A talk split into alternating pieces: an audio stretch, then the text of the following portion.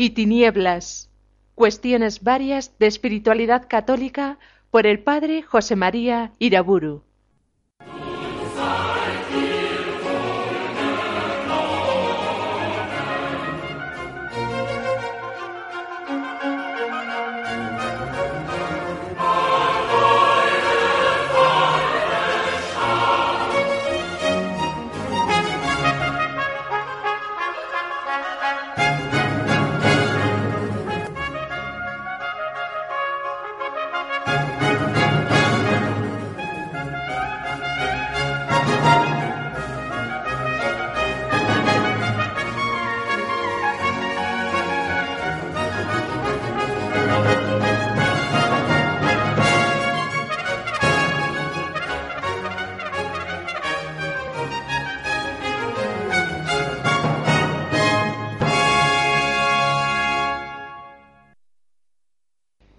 Nombre del Padre, del Hijo y del Espíritu Santo. Estoy tratando en esta serie de conferencias acerca de la vida nueva evangélica, que el Espíritu Santo procedente del Padre y del Hijo, el único que tiene poder para renovar la faz de la tierra, quiere desarrollar en la humanidad, concretamente quiere producir en el pueblo cristiano, de tal modo que el vino nuevo del Evangelio se ha vertido en odres nuevos. La nueva interioridad espiritual del cristianismo tenga también expresiones sociales, familiares, comunitarias nuevas, correspondientes a ese espíritu interior renovado. Pero antes de entrar en el estudio de esa dimensión utópica del Evangelio, consideraba algunos casos significativos de utopismo en la historia profana. Recordamos los planteamientos de Platón, de Plotino, en la antigüedad, y después de haber evocado las utopías literarias de inspiración renacentista, consideré en la primera mitad del siglo XIX algunos intentos del socialismo utópico de inspiración profana y puse como ejemplo las utopías de Saint-Simon, Fourier, Owen y Cabot. Marx y Engels, los iniciadores del comunismo marxista, abominaron cordialmente de Fourier, Owen, Cabot, Weitlin y otros utopistas de su siglo. Engels precisamente fue quien en 1878 estableció la distinción entre el socialismo utópico, que él consideraba ignorante, primitivo, voluntarista y en el fondo reaccionario, y el socialismo científico, es decir, el marxismo comunista. Y esta aversión de Marx y de Engels hacia los socialistas utópicos es perfectamente comprensible. El utopismo socialista comunitario afecta solamente a grupos reducidos, mientras que la pretensión del marxismo es política, es global, trata de transformar toda la sociedad. El socialismo utópico parte de unas bases éticas, idealistas, voluntaristas, mientras que el socialismo científico, es decir, el marxismo, pretende conocer y seguir leyes históricas científicas inexorables. Los iniciadores del marxismo político pensaban que el ideal de donde parten los socialistas utópicos es producto de condiciones históricas en vías de desaparición y por eso las utopías son generalmente reaccionarias. En 1869, Karl Marx escribía en una carta que cualquiera que componga un programa de sociedad futura es un reaccionario. Por tanto, en esta visión político marxista, el utopismo es apto solamente para hombres alienados, que no han sabido descubrir la dirección irreversible de la historia y que por eso mismo se marginan de ella y de su íntima y potente dinámica. Por tanto, a estos socialistas utópicos habría que decirles aquello que en 1917 Trotsky dijo en pleno triunfo bolchevique a Martov y a sus seguidores. Vosotros no sois nada, no representáis nada, estáis en bancarrota y no tenéis misión alguna que cumplir. Marchaos a donde en adelante os corresponde estar, al basurero de la historia. Algunos fragmentos de la música acuática de Händel.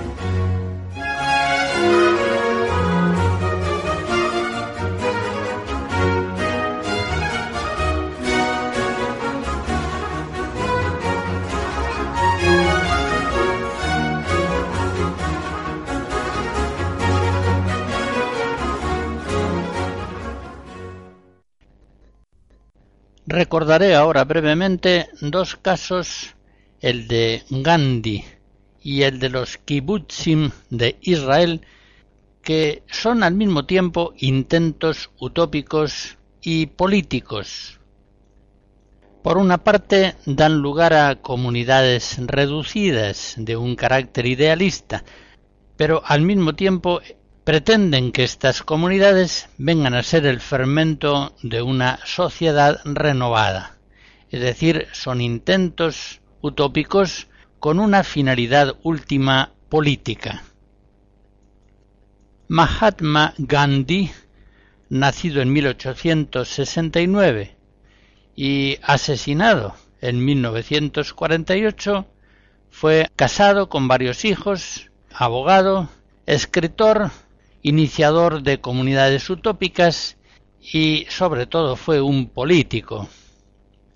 Personalmente procuró, con un empeño sincero, dominar sus pasiones, reducir más y más sus necesidades, no dejarse nunca condicionar negativamente por su familia, su casta o por la opinión general imperante. Con frecuencia sujetó sus determinaciones personales mediante la ayuda de votos privados. Así, concretamente, a los 37 años, de acuerdo con su esposa, en el año 1906 hizo voto definitivo de abstinencia sexual, buscando con ello una libertad interior más perfecta para entregarse al servicio político del bien común. En 1912 hizo voto de pobreza, renunciando a la propiedad privada. Vestía, comía, vivía en gran austeridad. Interrumpía por la noche el sueño para orar y meditar a solas y en el silencio largamente practicó numerosos ayunos penitenciales, en parte para castigar sus pecados personales y a veces también en forma pública, para evitar males políticos o para expiar graves culpas del pueblo.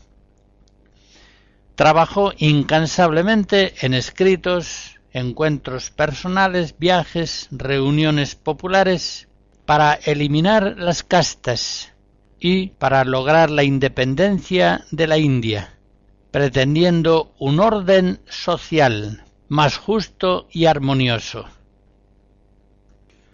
Pero, como antes decía, la fisonomía de Gandhi no es solamente la del político, es también la de el hombre iniciador de comunidades utópicas. Durante su estancia como abogado en Sudáfrica en 1910, tras un intento en la granja Phoenix, fundó la granja Tolstoy en la finca que un arquitecto alemán puso a su disposición. En esta comunidad utópica, continuando sus trabajos como abogado y político, trató de realizar comunitariamente sus ideales ascéticos, acompañado de algunos amigos y colaboradores. En 1915 tuvo que regresar a la India y allí fundó una comunidad utópica en Ahmedabad. Leo de un libro escrito por un alemán, Heimo Rau, especialista en la cultura india. Apenas Gandhi se vio en la India, buscó un lugar para construir una comunidad social similar a las Ram Tolstoy, desde la cual su actividad irradiara por toda su patria. Se instaló en Ahmedabad, la capital de Gujarat, en la antigua sede de una tejeduría manual, y a orillas de el río Sabarmati fundó en 1915 el Ashram que, además de centro de aprendizaje para sus colaboradores, debía ser el modelo para el futuro orden social de la India. Gandhi creía convencido que este modelo de pequeñas comunidades, semejantes a conventos, sería extrapolable a un país de cientos de millones de habitantes. El ashram se componía aproximadamente de 25 miembros. Más tarde este número se aumentó, que se dividían en tres grupos, guías, aprendices y estudiantes. Su vida campesina era una alternativa a la gran ciudad, y en ella había dos labores absolutamente obligatorias la agricultura para proveerse de alimentos y el tejido a mano que proporcionaba el vestido. De este modo buscaba para sí y para los suyos y para toda la India la independencia económica. Sigue diciendo este autor. En el ashram se admitían niños desde los cuatro años. Su etapa formativa duraba diez años e incluía las siguientes materias básicas agricultura, hilado a mano, lenguas como el sánscrito, el hindí y la dravídica, literatura y lo último, pero no lo menos importante, la religión. En el ashram no había días festivos ni vacaciones. Sus miembros sólo disponían de dos tardes a la semana para dedicarse a sus actividades privadas. Los estudiantes realizaban cada año un viaje de tres meses por la India para mejor conocerla y poder luego transformarla, un viaje que se realizaba a pie. Las comidas basadas en las experiencias dietéticas de Gandhi se distinguían por su sencillez y no incluían la carne, ni el té ni el café. La vestimenta era también austera y se la confeccionaban ellos mismos a partir de telas tejidas a mano. Desde aquí Gandhi pretendía planificar durante las siguientes décadas todas sus actividades políticas y pedagógicas. Hasta aquí el texto que venía leyendo. Gandhi da, pues, la fisonomía de un hombre utópico, un hombre que se niega a considerar irremediables los males del mundo tópico y que entrega su vida para hacer posibles los bienes que casi todos sus contemporáneos consideran imposibles. Su vida concretamente se entrega a dos causas políticas principales. La primera la redención social de los parias, los intocables, gente miserable, no afiliada a casta alguna, que estaban sujetos a toda clase de humillaciones y sufrimientos. Y en segundo lugar, lo que él pretende es la independencia política de la India. Si lo consideramos bien, fácilmente apreciamos que las dos causas a principios del siglo XX eran consideradas por casi todos como imposibles e incluso ridículas, impensables. ¿Qué cosa más natural que considerar intocables a los parias? Son, de hecho, intocables, y lo son desde hace miles de años. Y por otra parte, no es perfectamente normal que los cientos de millones de hindúes sean gobernados por los ingleses, gente de otra raza, lengua y religión, procedente de una pequeña isla situada al occidente de Europa. Intentar cambiar este orden normal de las cosas es propio de inadaptados e ilusos gente incapaz de aplicar sus energías al recto y sano desarrollo de la realidad histórica. A estas consideraciones del pensamiento tópico pretendidamente realista habrá que enfrentar algunos hechos bien concretos. Por ejemplo, en 1997 los 930 millones de habitantes de la India celebraron el 50 aniversario de su independencia y estaban presididos por un antiguo paria, un descastado, un intocable. Como vemos, los ideales utópicos imposibles de Gandhi resultaron posibles y realizados. La figura de Gandhi ha resultado en las últimas generaciones sumamente atractiva y se ha visto en él la imagen perfecta de un hombre libre, entregado absolutamente a la búsqueda del bien común, con pobreza y abnegación personal. Algunos autores recientes, como el historiador británico Paul Johnson en su obra Tiempos modernos se muestran un tanto escépticos a la hora de considerar con admiración absoluta la figura de Gandhi. Hay en Gandhi un cierto exhibicionismo, una continua preocupación por la imagen que daba su persona y sus actuaciones públicas sin duda, una interpretación benévola de esta actitud podría apreciar en ella un lenguaje no verbal para expresar con eficacia sus ideales políticos. Apreciamos, en todo caso, en sus biografías algunos aspectos que resultan incluso a veces ridículos vivía en el ashram atendido por un séquito innumerable de mujeres devotas, la mayoría de ellas dispuestas a describir con todo detalle las más mínimas costumbres de Gandhi. A mediados de los años setenta había más de cuatrocientas biografías de su persona. Y, aunque parezca increíble, la edición inglesa de sus dichos y expresiones fue compilada por 50 investigadores y 30 empleados del Ministerio de Información de la India y se publicaron en 80 volúmenes que tenían un promedio de 550 páginas cada uno. Todo esto aparece un tanto desmesurado.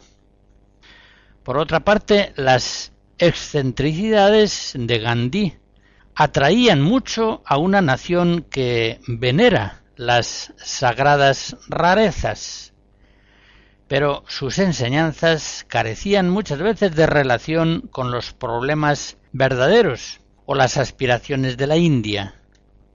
Por ejemplo, el tejido manual no tenía sentido en un país cuya industria principal era justamente la producción masiva de textiles. Su actitud frente a los alimentos habría conducido, en el caso de que se aplicase fielmente, al hambre generalizado del pueblo. De hecho, la austeridad dietética impuesta por Gandhi en el ashram de Ahmedabad salía muy cara. Un miembro de su comunidad confesaba en una ocasión se necesita mucho dinero para mantener pobre a Gandhi.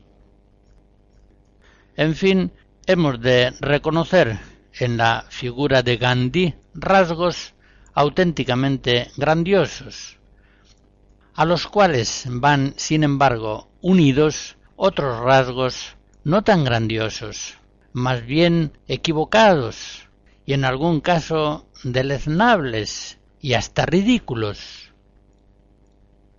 Una vez más llegamos a la conclusión de que solamente los santos cristianos, plenamente configurados por obra del Espíritu Santo al segundo Adán, alcanzan con el auxilio de la gracia divina la realización plena de su condición humana.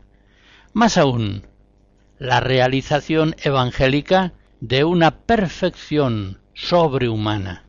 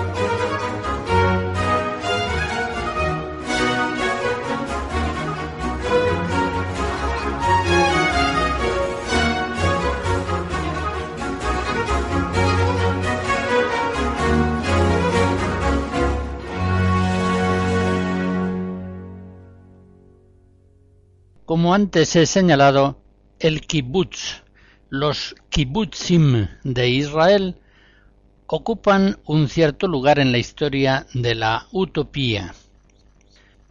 A principios del siglo XX, el movimiento sionista, que había sido fundado en 1897, estimula la marcha de los judíos a Palestina. Y en 1910 se forma el primer kibbutz, llamado Degania. En 1914 hay ya 14 kibbutzim. Por esos años, muchos judíos de origen ruso y polaco, y más tarde de otros países, partiendo de situaciones normalmente muy duras y negativas, se encaminan a Israel buscando una vida nueva.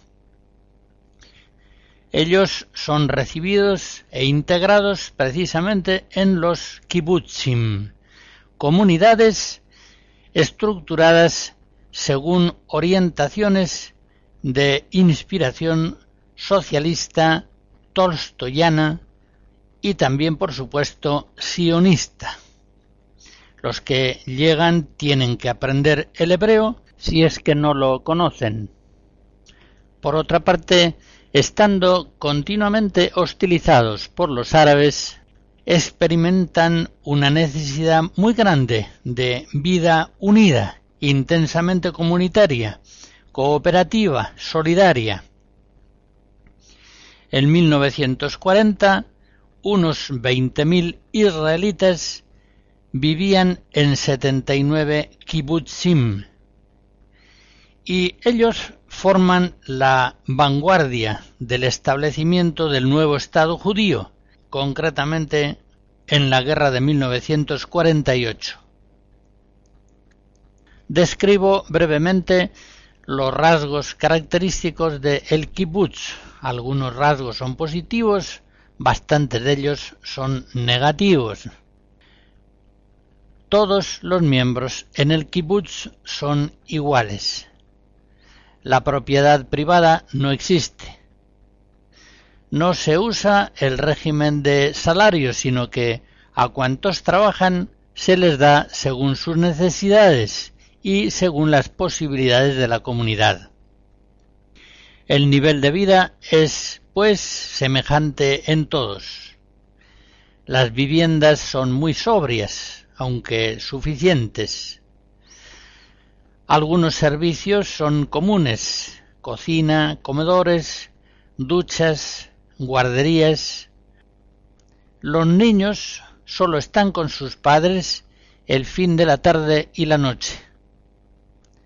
Se evitan en el kibutz cuidadosamente los liderazgos personales. Se practica estrictamente la igualdad funcional entre hombre y mujer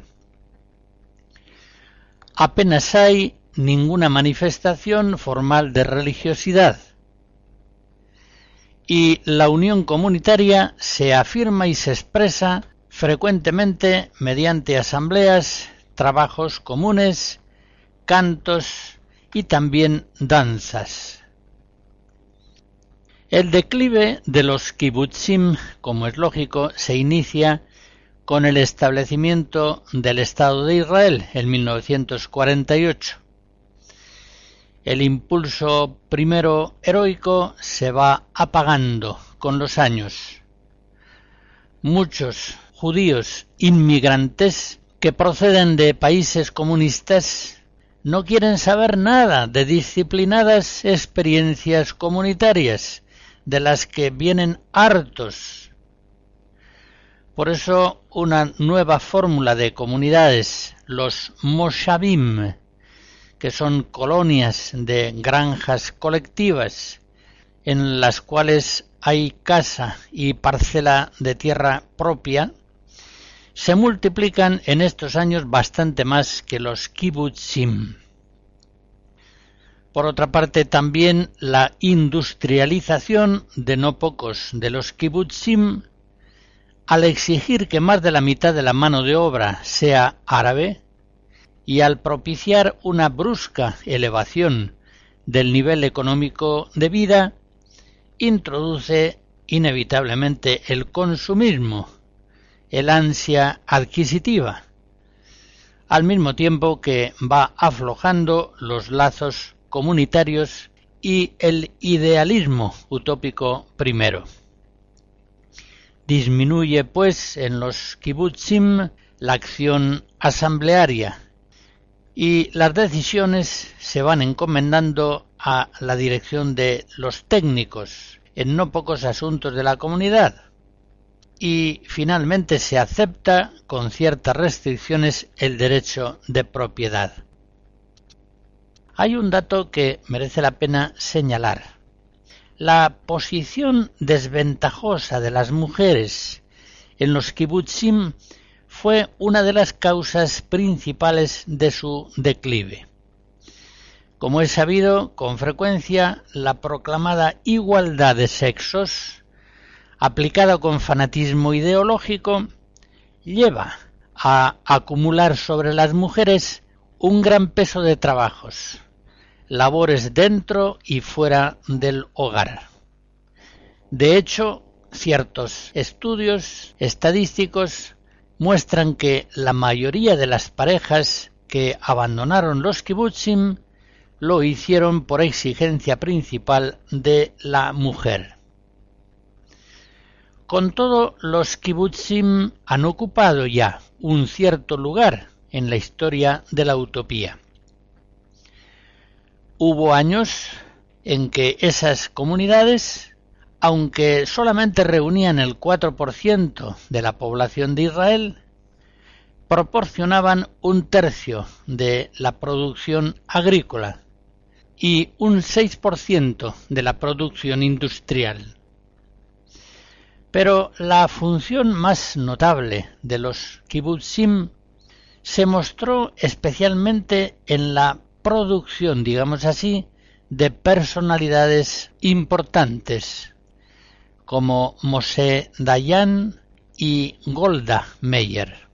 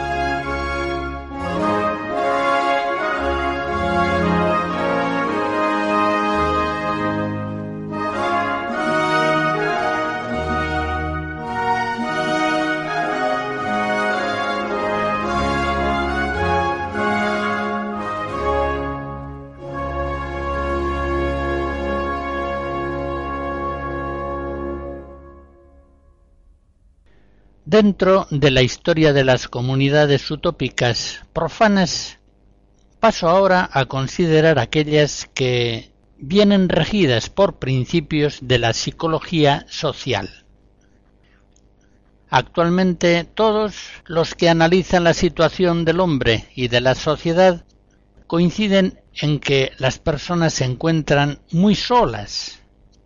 La reducción numérica de la familia su disgregación frecuente, la masificación producida por la vida urbana, pero sobre todo la pérdida de la fe, de la amistad con Dios, de la vida en la Iglesia. Todo contribuye a esta dura soledad de la persona. Por eso se tiende hoy a buscar la salvación en el grupo. En el grupo, en la comunidad, la persona va a encontrar identificación, relaciones personales, calor humano, orientación, ayuda, estímulos de toda clase. Es allí en la comunidad donde se ahogan inhibiciones y se evitan angustias depresivas. Es la mística de la salvación por el grupo, la soteriología comunitaria, la terapia de grupo. Leo en un escritor actual, todo se espera del grupo. El interés actual por el grupo y la renovación contemporánea de la utopía corren parejas. La dimensión fundamentalmente utópica del grupo se halla así puesta en evidencia. Hasta aquí el texto. es la psicología social como ciencia reciente, la que conoce la interna dinámica de los grupos humanos. Es la psicología social la que estudia la vida del individuo en el grupo. Es una ciencia joven, ya que sus padres, la psicología y la sociología, son ciencias relativamente jóvenes, y la psicología social puede considerarse constituida sobre todo por judíos alemanes emigrados a los Estados Unidos después de la Segunda Guerra Mundial. Es allí donde se desarrollaron laboratorios especializados de psicología social que investigaban al individuo en referencia al grupo. Y desde esas escuelas de investigación se difundió la psicología social a todo el mundo de Occidente. Convendrá destacar algunos autores más notables que dieron lugar, a veces en forma indirecta, a experiencias comunitarias utópicas. Jacob Levi Moreno, fallecido en 1974, un judío nacido de padres rumanos, se formó como psicólogo en la Viena de Freud. Emigró a los Estados Unidos y fundó en Nueva York en 1944 el Instituto Moreno. Pero ya diez años antes se consideraba a sí mismo una superación de Jesucristo, de Rousseau y de Marx, y estaba convencido mesiánicamente de que el psicodrama, la psicometría y otros recursos de la psicología social naciente podían dar a los hombres la solución a todos sus males personales y colectivos. La salvación de Moreno viene por caminos sencillos. Muchos de los mayores males que afligen y enferman a las personas, enseña este autor, proceden de una espontaneidad de mil modos reprimida. La salud, pues, vendrá por la aplicación de técnicas adecuadas de grupo, como el psicodrama y otras técnicas psicodinámicas que hacen posible la total expresión del individuo dentro de un desnudamiento psíquico comunitario pleno, sin límites. Por otra parte, señala también este autor, Muchas tensiones se originan por la inadecuada composición de los grupos y por la mala distribución de sus funciones internas. Moreno, para remediar esto, establece la sociometría e incluso expresa gráficamente, mediante ciertas estrellas relacionales, esa íntima trama comunitaria formada por atracciones y repulsiones. Conocida y diagnosticada adecuadamente esta situación, una inteligente redistribución de los grupos en cuanto a convivencia y a trabajos producirá el relajamiento de las tensiones morbosas, dará lugar a una convivencia sana y a una óptima productividad comunitaria. Algo de esto lo vimos ya formulado en la ideología utópica de Fourier. En un reformatorio de Hudson que tenía 600 muchachas, intentó Moreno algunas de sus experiencias salvíficas psicosociológicas, como es previsible, sin mayor éxito.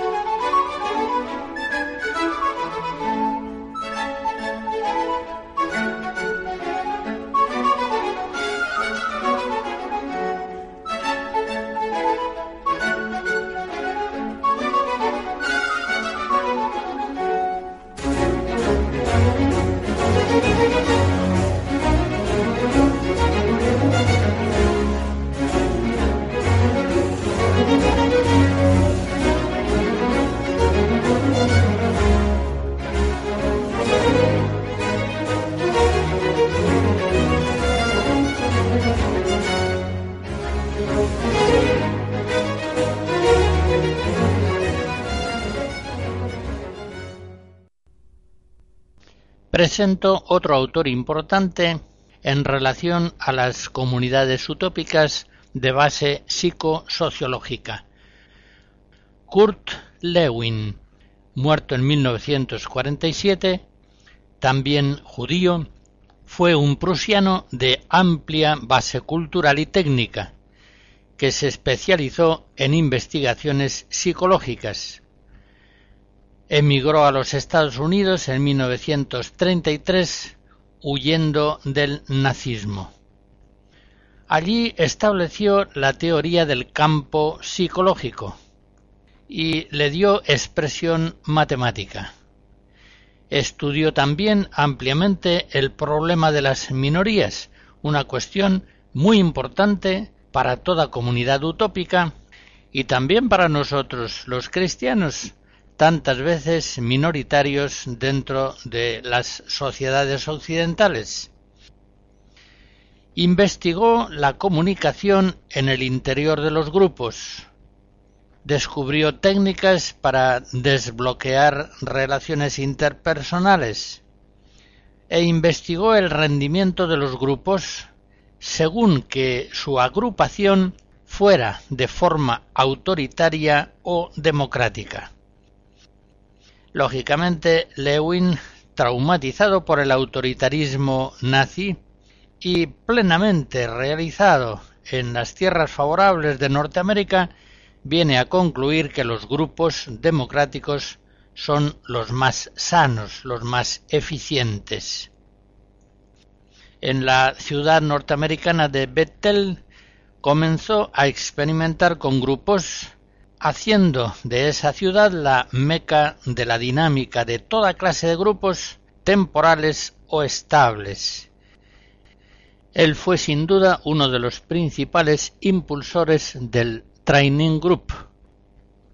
Este trabajar en grupo fue una moda que alcanzó su apogeo por los años 70. Otro autor de gran renombre en este ámbito de la psicología social es Friedrich Salomon Perls, fallecido en 1970. Nacido en Berlín, es también un Mesías judío de la salvación por la psicoterapia grupal. Se formó en el psicoanálisis y trabajó en él hasta que comenzó a sospechar que Freud inventó el diván porque no se atrevía a mirar de frente a los pacientes. El psicoanálisis era un modo muy rentable de perder el tiempo, así pensaba. Perls se cansó un día de emplear horas y horas, bien pagadas, ciertamente, en la investigación dudosamente eficaz de un pasado inconsciente, subjetivo, falsificado tantas veces por el paciente y recreado hipotéticamente por el psicólogo analista. Perls cada vez más convencido del carácter neurotizante del mundo tópico, se negó, como él decía, a adaptar a las personas a una sociedad que no merece que se adapten a ella. El sujeto, pensaba, ha de llegar a ser una roca en medio del mar agitado. Debe aprender a prescindir de soportes ambientales, para apoyarse en sus propias convicciones y recursos.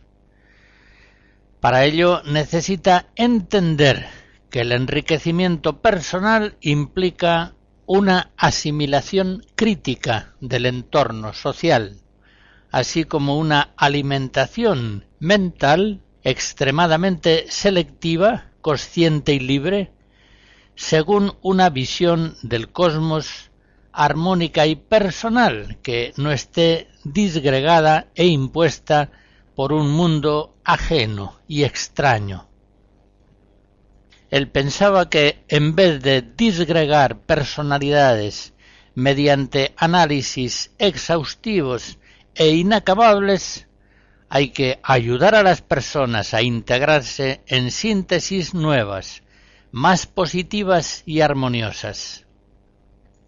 Es de notar que en el anuario de la Academia Americana de Psicoterapia de 1972, la Gestalt terapia, característica de Peirce, ocupaba el tercer lugar entre las orientaciones psicoterápicas aplicadas.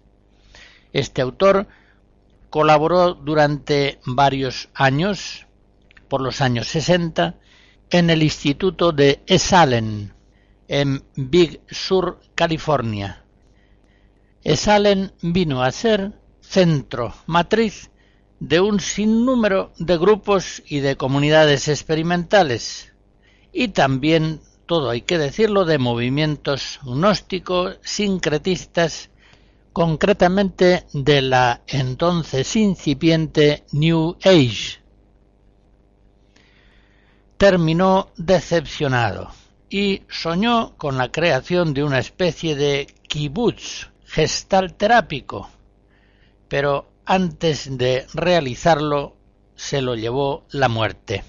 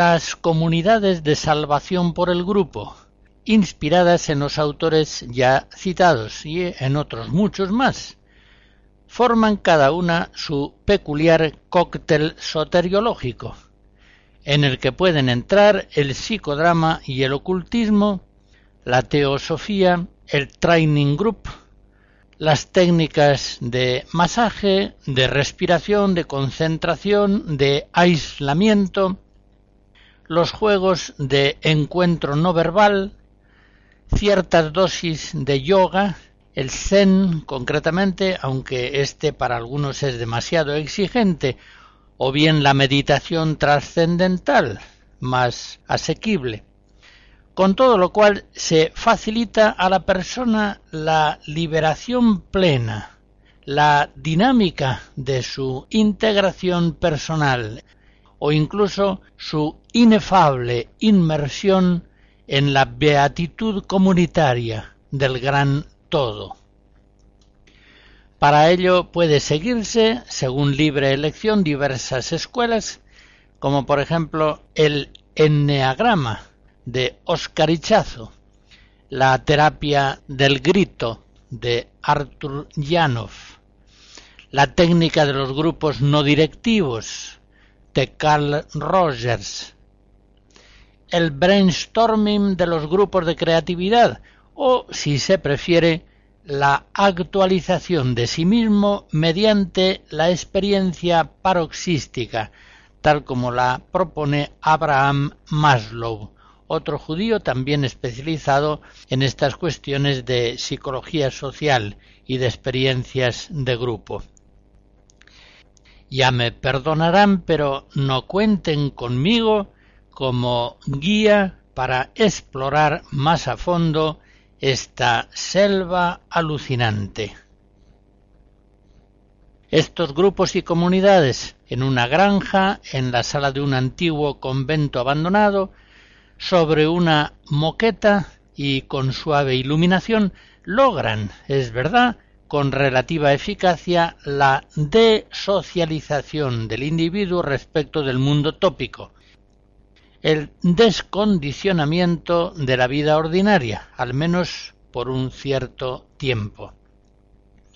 Pero lamentablemente esas experiencias grupoterápicas no suelen mostrar la misma eficacia ni mucho menos para resocializar a la persona, integrándola en un nuevo mundo utópico, estable, duradero y mejor. Son técnicas psicosociales eficaces para desarmar el reloj, pero al montarlo de nuevo no pocas veces sobran piezas y el reloj no funciona. Se trata pues de experiencias que, de no estar sabiamente dirigidas por personas realmente expertas, pueden resultar sumamente negativas. Actualmente están mucho menos de moda que hace unos años.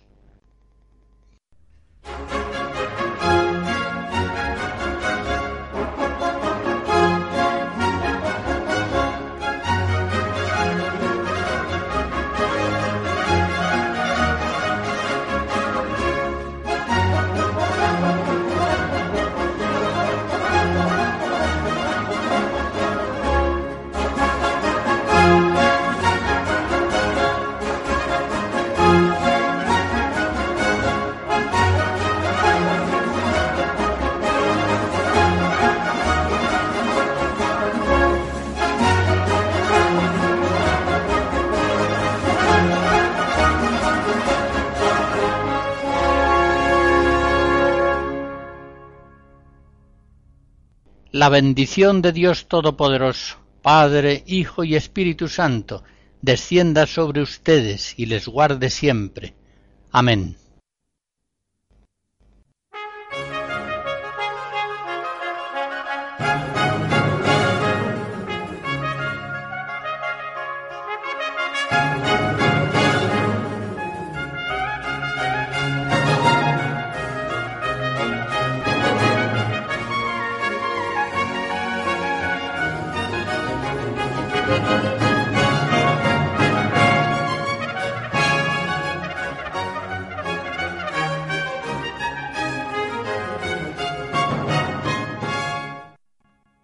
Hemos escuchado Luz y Tinieblas, cuestiones varias de espiritualidad católica por el padre José María Iraburu.